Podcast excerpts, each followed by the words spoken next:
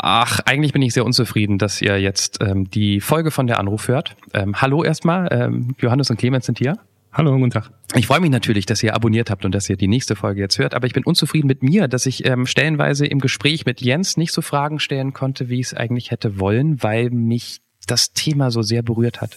Du meinst jetzt Angst um die Familie sozusagen? Ja, dass eine Familie so auseinanderbrechen kann, dass er heute sagt, ich vermisse meinen Vater nicht mehr, obwohl ich ihn nicht sehe, ich vermisse meine tote Mutter nicht mehr, macht mir als recht junger Vater einfach Angst, dass sowas passieren kann. Ich finde aber, um auf deine nicht gestellten Fragen zurückzukommen, das ganz okay, dass wir, also Jens hat angedeutet, dass da schlimme Sachen passiert sind. Ähm, und ich glaube, den Rest kann sich auch jeder denken. Ja. Das mussten wir jetzt auch nicht mehr im Detail hier nochmal hochholen. Ähm, stattdessen haben wir uns eher mit dem Jens im Hier und Heute beschäftigt. Und ja. das fand ich irgendwie ganz gut. Und wie positiv er in die Zukunft guckt, das erlebt ihr alles jetzt. Ein völlig unbekannter Mensch. Und ein Gespräch über das Leben und den ganzen Rest. Der Anruf. Folge 9. Der Sohn, der nie Eltern hatte. Mit Johannes Sassenroth, Clemens Buchholz und mit. Hallo? Hallo, hier sind Clemens und Johannes von der Anruf und wer ist da? Hey, der Jens. Hallo zusammen. Guten Tag, Jens. Alles gut? Muss ja. Also, wir machen das gerne. Wir hoffen, du auch. Natürlich. Jens, wir kennen uns noch so gar nicht. Ähm, wir wollen mit dir ein wenig über dich, über dein Leben quatschen und dich näher kennenlernen. Und die Basis für jedes Gespräch ist so ein, so, so, so ein paar, so ein paar Informationen, die wir jetzt aus dir rauskitzeln wollen mit der Rubrik, die da heißt. Der Erstkontakt. Jens, ja. wie alt bist du? 29. Ähm, wo wurdest du geboren, Jens? Wuppertal. Was ist dein Beruf? Kaufmann für Bürokommunikation im Versicherungswesen. Welchen Menschen hast du gestern als letztes vorm zum Bett gehen äh, gesehen? Meine bessere Hälfte. Ähm, was zeigt das letzte Foto, das du mit deinem Smartphone gemacht hast? Ähm, äh, das habe ich meiner besseren Hälfte geschickt. Da hat jemand so eine Sonnenuhr und da drauf ist ein Einhorn. okay. Ja, da habe ich auch erst gelacht. Warum hast du das letzte Mal geweint, Jens? Äh, als vor zwei Monaten meine Mutter verstorben ist. Gibt es einen Menschen, den du am liebsten nie getroffen hättest? Muss ich ehrlich sagen, mein Vater. Jens, dein bester Freund oder deine beste Freundin schätzt garantiert ganz vieles an dir, aber wenn wir jetzt mit der Person sprechen würden und nach irgendwas fragen würden, was sie nicht so gern an dir mag, mag was wird die wahrscheinlich antworten? Boah, dass ich manchmal zu direkt bin und dass ich ungern Kontrolle abgebe. Auf deiner Das muss ich in diesem Leben noch machen Liste steht was ganz oben? Heiraten möchte ich unbedingt. Ich habe in den letzten Tagen so viel negativen Inputs zu dem bekommen, was jetzt kommt, warum wir das eigentlich machen. Ich bin großer Fan von der Frage, die hier in dieser Rubrik am Schluss immer kommt. Mhm. Kennst du einen richtig guten Witz? Und wenn ja, wie lautet der? Ähm, habe ich befürchtet, dass man mich das fragt. Ich habe mal gleich im Vorfeld mal kurz drüber nachgedacht und ich habe oh, heute. Oh, Vorbereitung. Ja, nur so ein bisschen. Von meinem Praktikanten hat er mir irgendwas erzählt. Oh, wie ging der nochmal? Ähm, was ist grün, schlau und stellt viele Fragen? Ah, das ist einfach. Günther Lauch. Ach, Gün oh, ich dachte der Fabrikant, aber Günther Lauch nee, ist auch nicht Günther schlecht. Lauch, aber da dachte ich mir so, wow. du hast einen mitgebracht, das zählt schon. Das ist alles gut, nehmen wir, kaufen wir. Wunderschön. Perfekt. Ich fange mal, ich fange mal bei einer deiner letzten Aussagen an. Jo. Du bist äh, hoffnungslos romantisch, weil du unbedingt heiraten möchtest, weil das auf deiner Liste oben steht. Oder warum ja. ist dir das Heiraten so wichtig? Weil, ähm, ja, sagen wir es so, äh, ich habe es bei meinen Eltern gesehen, wie die Ehe nicht so gut verlaufen ist. Und ich möchte einfach für mich selber, ähm, ich tippe mal drauf, dass meine jetzige bessere Hälfte die Frau fürs Leben ist. Und ich möchte einfach mit ihr etwas Schönes mit der Heirat verbinden, weil ich es im Familienkreis immer als negativ gesehen habe und ich weiß, dass ich es besser kann und ich finde, verheiratet sein einmal im Leben muss einfach sein mit der einen Frau oder mit dem einen Mann jeweils. Hast du schon gefragt? Nee, also dafür sind wir erst seit 14 Monaten zusammen. Das ist ja jetzt doch ein bisschen früh. Wir sind jetzt auch erst vor zwei Wochen zusammengezogen. Okay. Aber man weiß ja nie, was so kommt. Aber ich könnte es mir, jetziger Standard, schon vorstellen, weil wir schon auf vielen Ebenen sehr ähnlich sind und nach zwölf Monaten ähm, zusammenziehen, also zwölf, dreizehn Monate zusammenziehen, ist schon nicht so üblich. Also sieht man ja schon, dass wir auf einem richtigen Weg sind. Aber was die Zukunft sagt, das weiß ich natürlich noch nicht. Was man natürlich nie. Dann solltest du natürlich dafür sorgen, dass die bessere Hälfte, wie du immer sagst, mhm. ähm, diesen Podcast nicht hört, weil dann gibt's ja so ein bisschen Spoiler-Alert, dass du irgendwann mal fragen würdest. Verdammt, das habe ich nicht nachgedacht. Ach Quatsch. Ach, Quatsch. Aber du, du sagst das bessere Hälfte, was du jetzt mehrfach gesagt hast, du hast nicht von Freundin gesprochen, äh, sondern bessere Hälfte, das meinst du ernst? Macht die dich, wie heißt das so schon, ist das äh, Jerry Maguire oder so, you complete me, ähm, macht sie dich erst komplett?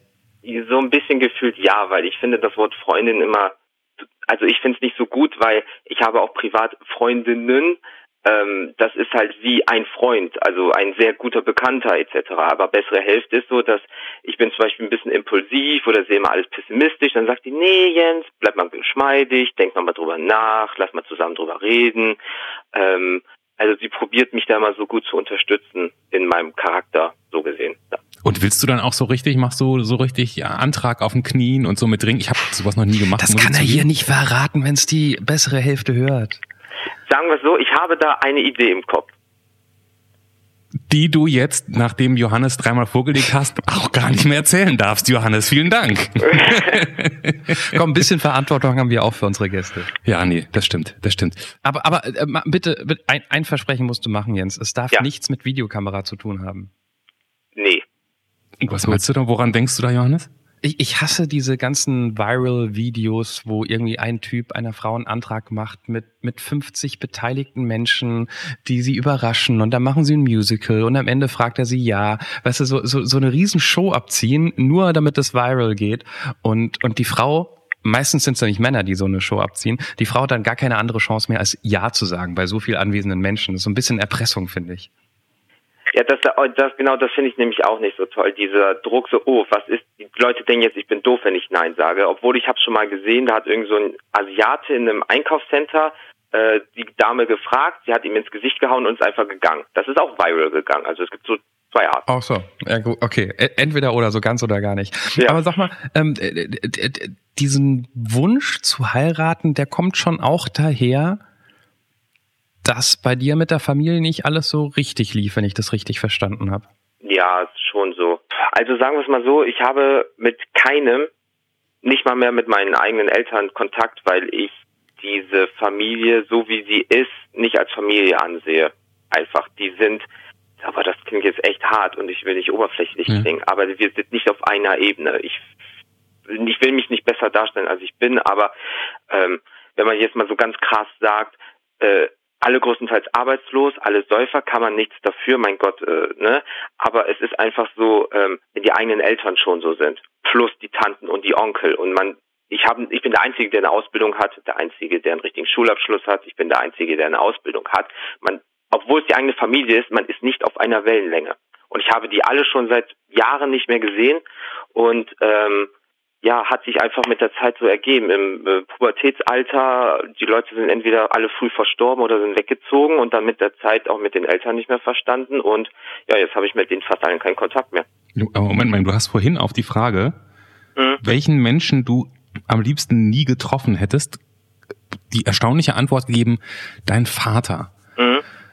Das muss doch ein bisschen mehr sein, als nicht auf einer Wellenlänge sein, oder? Ja, also der hat ähm, auch viel falsch gemacht sagen wir es mal so, gegenüber mir, gegenüber äh, meiner Mutter damals und so weiter, halt auch äh, Säufer, Raucher, arbeitslos und so ein Kram und halt so wirklich der Klischee schlechte Vater.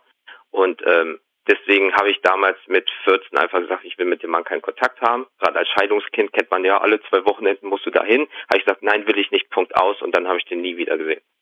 Und der hat auch nie Kontakt gesucht, also dementsprechend ist ihm das auch egal. Und da habe ich mir gesagt, dann brauche ich so jemanden in meinem Umfeld nicht. Das, das heißt nur für, für mein Verständnis, seitdem du 14 bist, hast du deinen Vater nicht mehr gesehen? Ja. Wow. Deswegen, aber ich, ich merke auch, dass es mir, egal ist, weil der kein großer Teil jeweils war. Weil er aus meiner Sicht sage ich auch immer in meinem Umfeld, das ist nicht mein Vater, sondern mein Erzeuger, weil ein Vater, so wie er sich verhalten hat, das ist kein Vater ja, sagen wir so, er war halt nicht nur Säufer, sondern auch gewalttätig, sowas halt. So richtig Klischee, Säufer, schlagender Vater, also Erzeuger, wie auch immer. Ähm, ja, sowas halt in die Richtung. Deine Mutter geschlagen? Kam, also wenn ich richtig noch Erinnerung habe, als Kind, ne? Also so mit sechs, Ja. sieben, dann glaube ich, ist es schon mal vorgekommen. Aber bei mir war es halt so, ich habe nicht gespurtet, zack an den Hinterkopf oder irgendwie sowas. Mann. Ja, Du hast, du hast aber dann auf der anderen Seite ähm, zu, zu deiner Mutter zumindest noch eine emotionale Bindung gehabt. Ja, auch, ähm, bis sie aber, ähm, ich glaube, das geht dann keinem drum, also richtig dran vorbei. Also dann wurde die Frau auch mit der Zeit immer depressiver, ähm, hat sich auch immer zurückgezogen und so weiter. Und dann habe ich einfach mit 18 gesagt, da habe ich gemerkt, das ist nichts, klingt so hart, aber ist nichts für mich einfach. Ich habe gesagt, so, ich ziehe jetzt aus. Und ähm, dann hat die Frau sich auch einfach mal ein, zwei Jahre nicht bei mir gemeldet. Ähm, da habe ich mir auch gedacht, so, hm, tolle Mutter. Ähm, ja, und da habe ich einfach gemerkt, dass diese ganze Familie, die um mich herum ist, einfach nicht meins ist. So, als würde ich nicht dazugehören.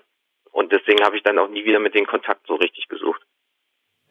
Das aber, du, du hast jetzt vorhin gesagt, deine Mutter ist aber jetzt erst vor, vor kurzem verstorben, Mhm. ne? Ja, Das hast, du, du, hast aber noch so viel Kontakt, dass du da, dass du das mitbekommen hast, dass du da noch bei warst oder zur Beerdigung gegangen bist oder, oder Ähm. bist du da so weit weg, dass das wirklich nicht mehr Teil deines Lebens ist? also sagen wir, sagen wir es mal so, das klingt jetzt wirklich hart, aber mir ging zwei Tage richtig schlecht. Mhm. ähm, weil klar, wenn Mutti stirbt, ist immer doof, ne? Ähm, aber ähm, ich habe einen Brief von einem Pflegeheim bekommen äh, und da steht einfach drinne, ihre Mutter ist tot und jetzt haben sie sechs Wochen Zeit, sich um die Beerdigung zu bekümmern und schönen Tag noch. Also Mhm. so richtig. Äh, also ich wusste, dass sie dort war, weil ähm, klar, man äh, äh, hat noch so ein bisschen Kontakt oder über so zig Ecken, klar. Aber dann kriege ich einfach einen Brief an einem Freitag, so äh, schon von der Stadt und man muss unterschreiben, dass man den Brief gekriegt hat. Ich so, hä, was ist das denn? Und ähm, ja, da hieß ja, äh, tut uns leid, aber ihre Mutter ist gestorben und äh, ja, so und so viel Kosten sind es jetzt schon und wenn sie sich um die Beerdigung selber kümmern, sparen sie so und so viel Geld. Yay. Ich, ich tu, ich tu mir, Entschuldigung, ich tu mir gerade so unfassbar schwer darüber zu reden, es mich, nee, mich, mich ähm, stört's nicht, ist halt so. Nee, nee das, ist- das ist ja ein gutes Zeichen mal für dich, dass du alles gut verarbeitet hast. Aber ich bin gerade in so einer Phase, wo ich sehr viel über Familie nachdenke. Mhm. weil Kind noch relativ neu ist, kommt bald ein zweites Kind und man, man, man will nichts versauen und hat aber bestimmte Sachen nicht in der Hand und eine meiner größten Ängste ist, dass das Familie irgendwann mal auseinanderbricht, dass man keinen Kontakt mehr hat. Also ähm, du, du triffst da gerade bei mir in Schwarz und ich finde es zumindest gut, dass du wenigstens so, so ähm, gefasst drüber reden kannst, ähm, weil offensichtlich hast du es irgendwie richtig verarbeitet.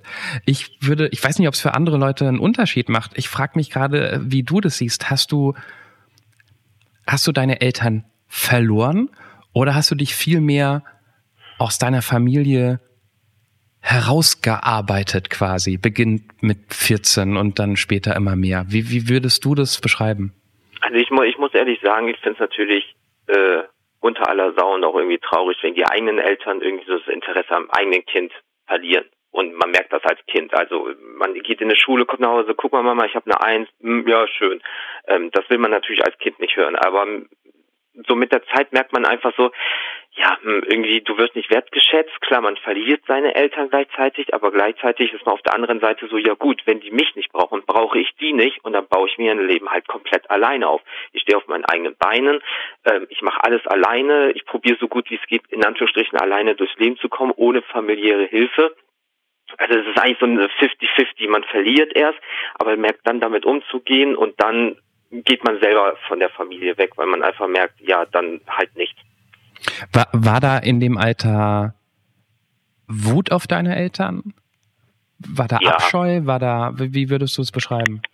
Also ich, ich, ich dachte erst, ah ja, das klingt auch hart, aber ich würde jetzt nicht sagen Abschaum, aber ich habe mir echt gesagt, so wie mies als Charakter oder als Mensch kann man sein, wenn man an dem eigenen Kind kein Interesse hat. Vielleicht war das auch dieses, ja, wir sind nicht gut genug fürs Kind, wir wollen ihm immer, das wurde mir immer gesagt, wir wollen nur das Beste für dich. Dann habe ich mich aber auch gefragt, ja, warum benehmt ihr euch mit Verlaub wie Arschlöcher? Es kam immer dieses, ja, was sollen wir denn machen? ja, euch bessern. Ja, aber wie? Und also die hatten selber keine Antworten auf ihr eigenes Verhalten und da habe ich einfach gemerkt, wenn man sich dann nicht mal Gedanken macht, ja, dann äh, könnt ihr auch gehen, ganz ehrlich. Also vermisst du da auch nichts, weil du sagst, du hast gar keinen Kontakt mehr auch zu den Tanten und so weiter. Das ist okay, Nee. dass das weg ist. Also sagen wir so, die äh, Familie von meiner besten Hälfte äh, fängt mich da auf. Also da merke ich so ein bisschen, wie es Familiendasein ist, so von wegen an Weihnachten mit der ganzen Familie zusammensitzen. ähm, an Geburtstagen und so weiter und so fort. Also das ist so jetzt, ich lebe das jetzt nicht aus, aber ich meine, es ist schön mal die Seite zu kriegen, weil ich kenne es so nicht. Deswegen bin ich auch bei manchen Sachen ein bisschen abgestumpft oder viele Leute sagen, hey, boah, das ist jetzt aber sehr kritisch, wie du siehst, ja, aber ich kenne es ja nicht anders. Dementsprechend, wie soll ich dann das Gute daran sehen, wenn ich es nie bekommen habe, sozusagen? Hast du ein Beispiel, wo du abgestumpft wirkst auf andere? ich glaube, was so Gefühle angeht oder für andere freuen, weil ich musste mir alles selber erarbeiten, ich musste alles machen, wirklich schon im jungen Alter mich um alles selber bekümmern, obwohl andere Kinder draußen gespielt haben, musste ich dafür sorgen, dass ich so gesehen alles bekomme, was ein Kind hat.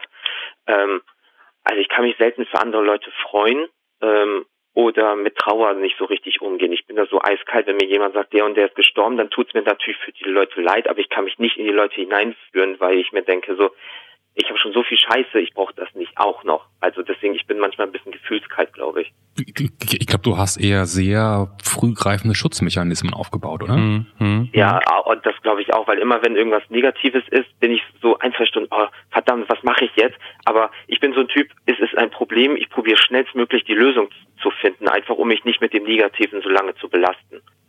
Würdest du über dich behaupten, wo du jetzt gerade so erzählt hast, was du, dass du quasi schon in deiner Jugend so viel für dich selber organisieren und machen musstest. Bist du früh erwachsen gewesen? Ja, ich glaube zu früh, weil ich musste damals, äh, ich würde nicht pflegen sagen, aber als wir alleine gewohnt haben, ähm, sie und ich, äh, musste ich dafür bekümmern, dass sie zum Beispiel ihre Tabletten und so ein Kram nimmt. Und welcher 13-, 14-Jährige neben der Schule äh, macht das noch? So. Und deswegen musste ich, glaube ich, ich wurde, was heißt zu früh erwachsen, aber ähm, ich habe vielleicht zu schnell die Schattenseiten vom Erwachsendasein, was Verantwortung angeht, ähm, kennengelernt, weil ja, im Kopf bin ich eigentlich noch ein bisschen Kind, so ein bisschen albern etc., aber an manchen Punkten bin ich vielleicht schon zu erwachsen. Oder ich habe heute, oh, der ist aber weit, ihr Junge. Ja, aber mhm. ihr wisst nicht, warum ich so weit bin. Mhm. Ja. Du wurdest da ein bisschen, du wurdest da einfach reingedrückt, ne? Also du hattest ja gar keine, also entweder das oder mit, mit untergehen wäre ja die Alternative gewesen, ne? Ja, also müssen wir es mal ganz ehrlich sagen, eine äh, depressive, alleinerziehende Mutter, da wenn man entweder nicht mitzieht, landen die meisten Kinder halt im Heim und das will halt kein Kind. Dementsprechend zieht man halt den kürzeren und macht die andere Seite natürlich, um so ein bisschen Kind zu sein, wie es nur geht. Wenn du von heute drauf zurückguckst, du hast ja vorhin auch so ein bisschen gesagt, worauf du stolz bist, dass so vieles alleine geschafft hat, dann, dann mhm. ist das einerseits, wenn ich das jetzt richtig verstehe, was, was du gerne nicht erlebt hättest. Mhm. Ähm, was dich früh erwachsen oder dir eine gewisse Härte vielleicht gegeben hat. Ähm, mhm. Aber auf der anderen Seite bist du auch ein bisschen froh, dass du jetzt da bist, wo du bist, oder? Ja, das ist halt, die Medaille hat halt immer zwei Seiten. Klar, das ist Mist gewesen, aber es hat mich auch dahin gebracht, wo ich jetzt bin. Das heißt, ich weiß, was ich will. Ähm, ich weiß, wie ich es kriege, in Anführungsstrichen, weil ich weiß, was ich kann und wie ich rüberkomme. Ähm, also klar, es hat mich jetzt dahin gebracht, wo ich bin, aber ich weiß nicht, ob der Weg dahin der richtige gewesen ist. das kann ich gut verstehen. Darf ich mal raten? Jens will nicht nur heiraten, Jens will auch mal Kinder haben. Da bin ich so, das weiß ich nicht. Nee, au. Ich dachte, auf, jetzt kommt sowas wie auf jeden Fall, weil ich habe so viel Lust, das besser zu machen ja, erstens das, aber ich, meine größte Angst ist, ähm, das nicht zu können, weil klar, man wächst in die Aufgabe rein, sagt mir je, also ich habe viele im Bekanntenkreis, die jetzt Kinder kriegen, ja, man mhm. wächst da rein, aber wenn man kein eigenständiges, richtiges Kindheitsgefühl hat oder ähm, weiß, wie bestimmte Sachen einfach funktionieren in diesem, weil man es nicht selber mitbekommen hat, wie kann man es dann richtig umsetzen? Und da davor habe ich Angst. Natürlich, wenn irgendwann passiert, dann Gott bewahre, dann Vater zu 100 Prozent, weil ich weiß, wie man es nicht macht, also mache ich natürlich das Gegenteil. Aber ich habe Angst, trotzdem zu versagen, weil dann bin ich nicht viel besser als meine eigenen Eltern und das will ich nicht. Ich glaube, du wirst, ich glaube, du wirst so viel besser sein. Und Jens, du darfst nicht vergessen, du machst das Ding dann ja im Idealfall auch nicht alleine, sondern mit deiner besseren Hälfte, weißt du? Ja, das stimmt natürlich. Wäre jetzt nur so mein Gedanke. Die scheint ja auch der Hammer zu sein, von daher.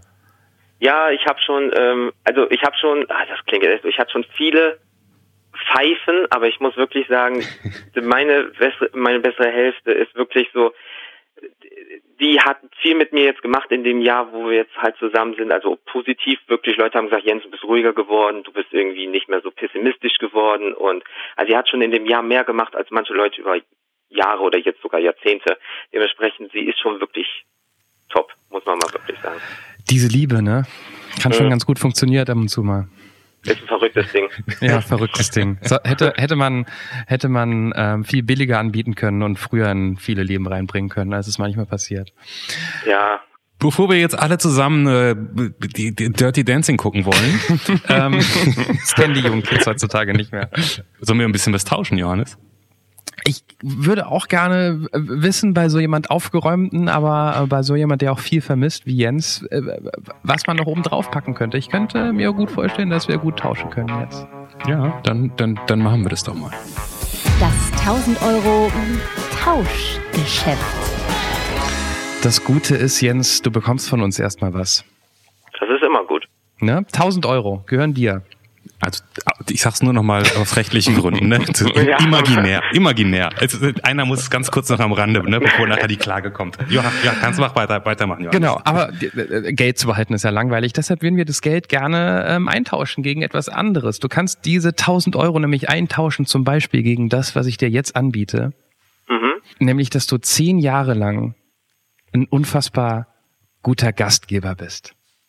Weißt du so, kannst kochen, du kannst unterhalten, Menschen kommen gerne zu dir, du bist bei, bei deine Küche, Ist das lame? deine Küche ist, ist, ist die Küche, wie wir sie aus Sitcoms kennen, wo alle Freunde zusammentreffen und am Ende der, der Folge über alles lachen, was gerade passiert ist. Das, das könntest du in den nächsten zehn Jahren sein.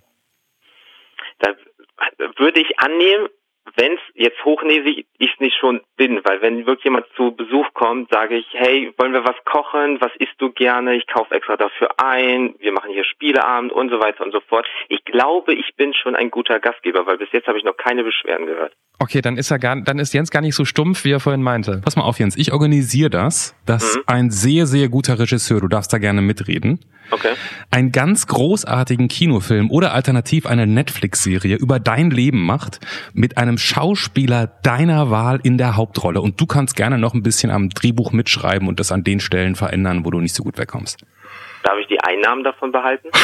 Gute Frage. Also hallo, es Nein. gibt schon eine, es gibt wird eine Serie über dich geben und Netflix investiert da auch eine Menge Geld rein, weißt du?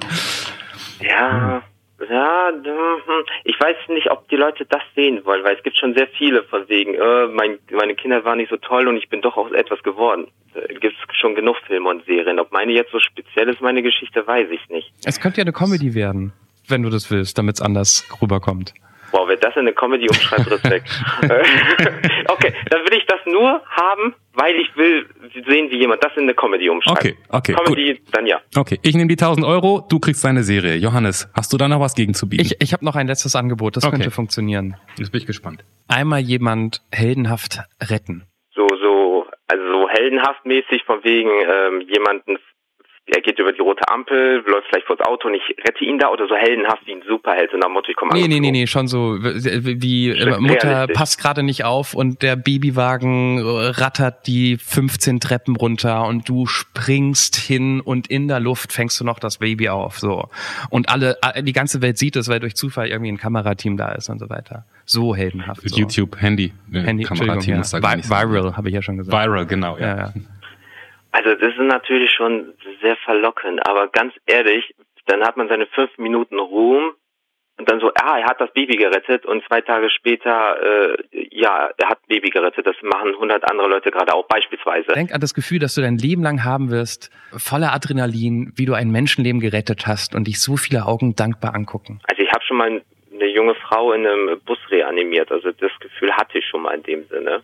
Was hast du gemacht? Ja, die äh, war, äh, das war vor sechs, sieben Jahren, die war unterzuckert und so weiter und äh, Insulin und äh, ja, dann macht man halt die Herzmassage, bis der Notarzt kommt und ähm, ja, die hat einfach vergessen, ihr Insulin einfach zu nehmen und ist dann einfach im Bus bumm, umgekippt und äh, da sich keiner irgendwie so richtig getraut hat und als ausgebildeter Ersthelfer oder jeder, der Führerschein hat, ähm, ja gut, dann ist sie halt ohnmächtig geworden und dann äh, äh, war halt da nicht mehr so viel und ähm, ja gut, die kam auch recht schnell, das waren nur ein, zwei Minuten, Gott bewahre, ne?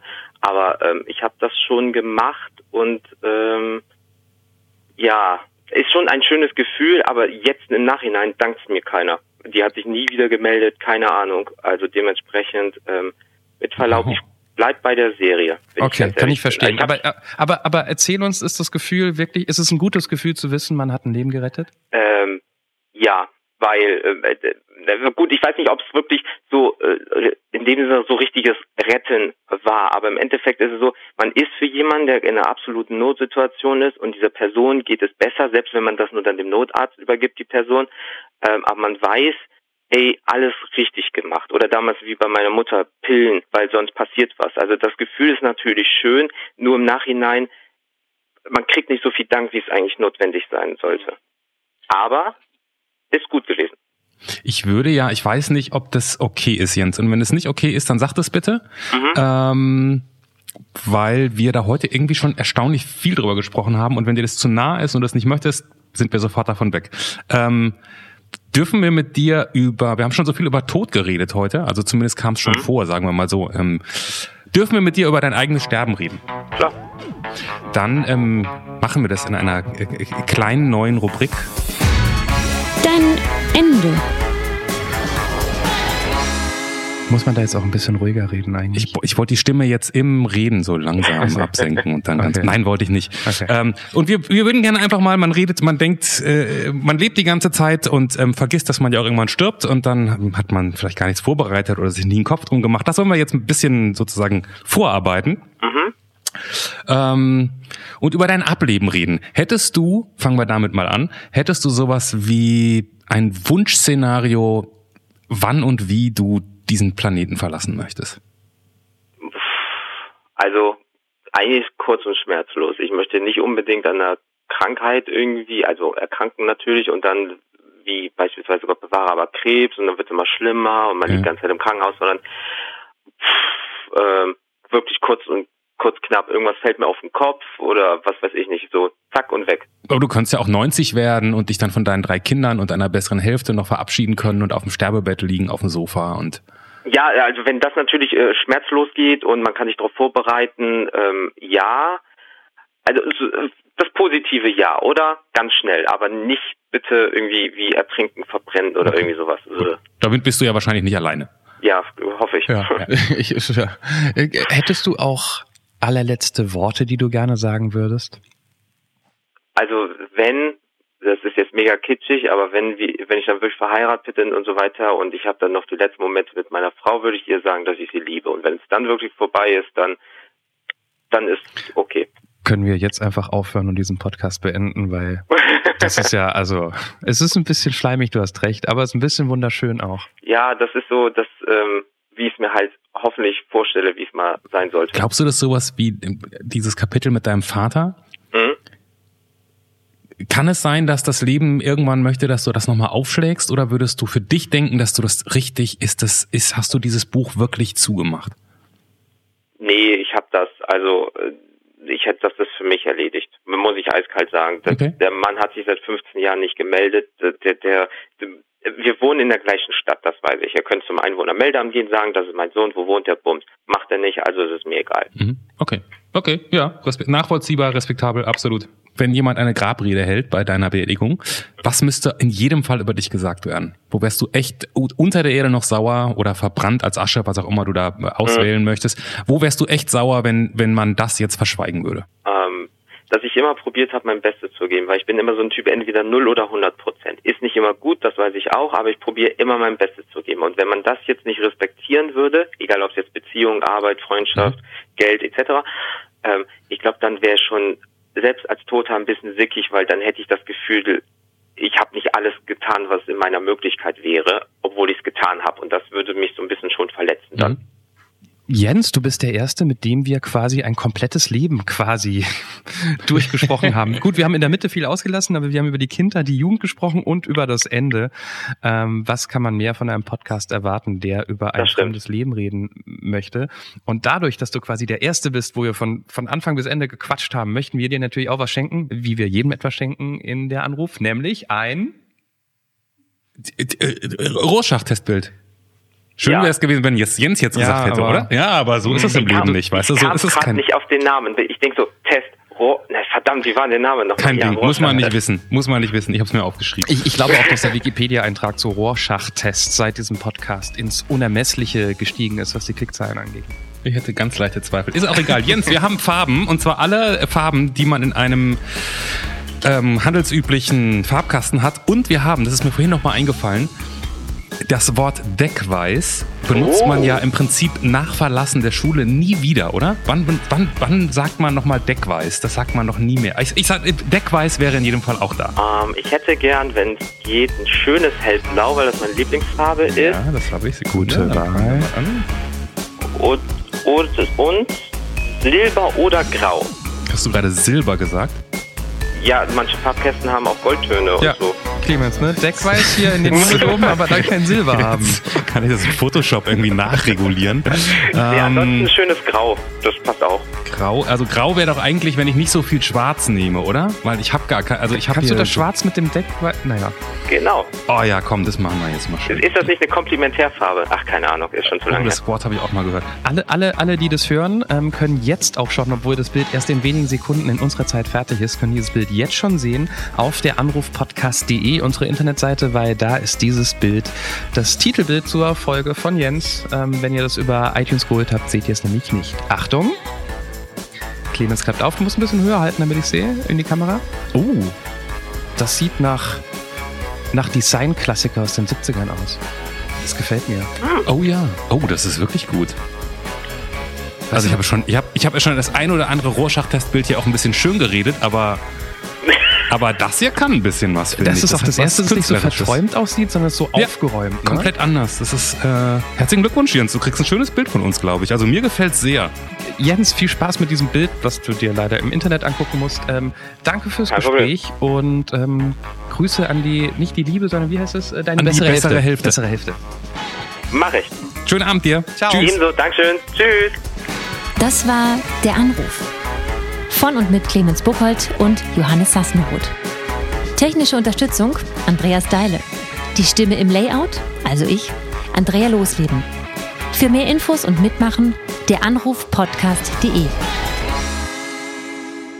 So Leute, es tut mir jetzt leid, wenn ihr schon Tickets gekauft habt, aber die Aftershow-Party war der schlecht, die fällt heute aus, weil wir eigentlich, weil wir eigentlich nichts Großartiges Neues zu sagen haben. Also ähm, der Anruf podcast.de, da könnt ihr mitmachen und da seid ihr immer noch herzlich willkommen. Da könnt ihr auch die anderen Folgen abhören und äh, bei iTunes kann man uns abonnieren. Und, äh, Sternchen, Bewertungen. Genau. Von daher haben wir alles schon mal gesagt, sparen wir uns für heute und ähm, wir schließen mit einem freundlichen, ernst gemeinten und auch ein bisschen sympathischen Pünktchen, Pünktchen, Pünktchen. Und jetzt kommst du, Johannes. Oh, mein großer Auftritt. Achtung. Tschüss, bis nächste Woche.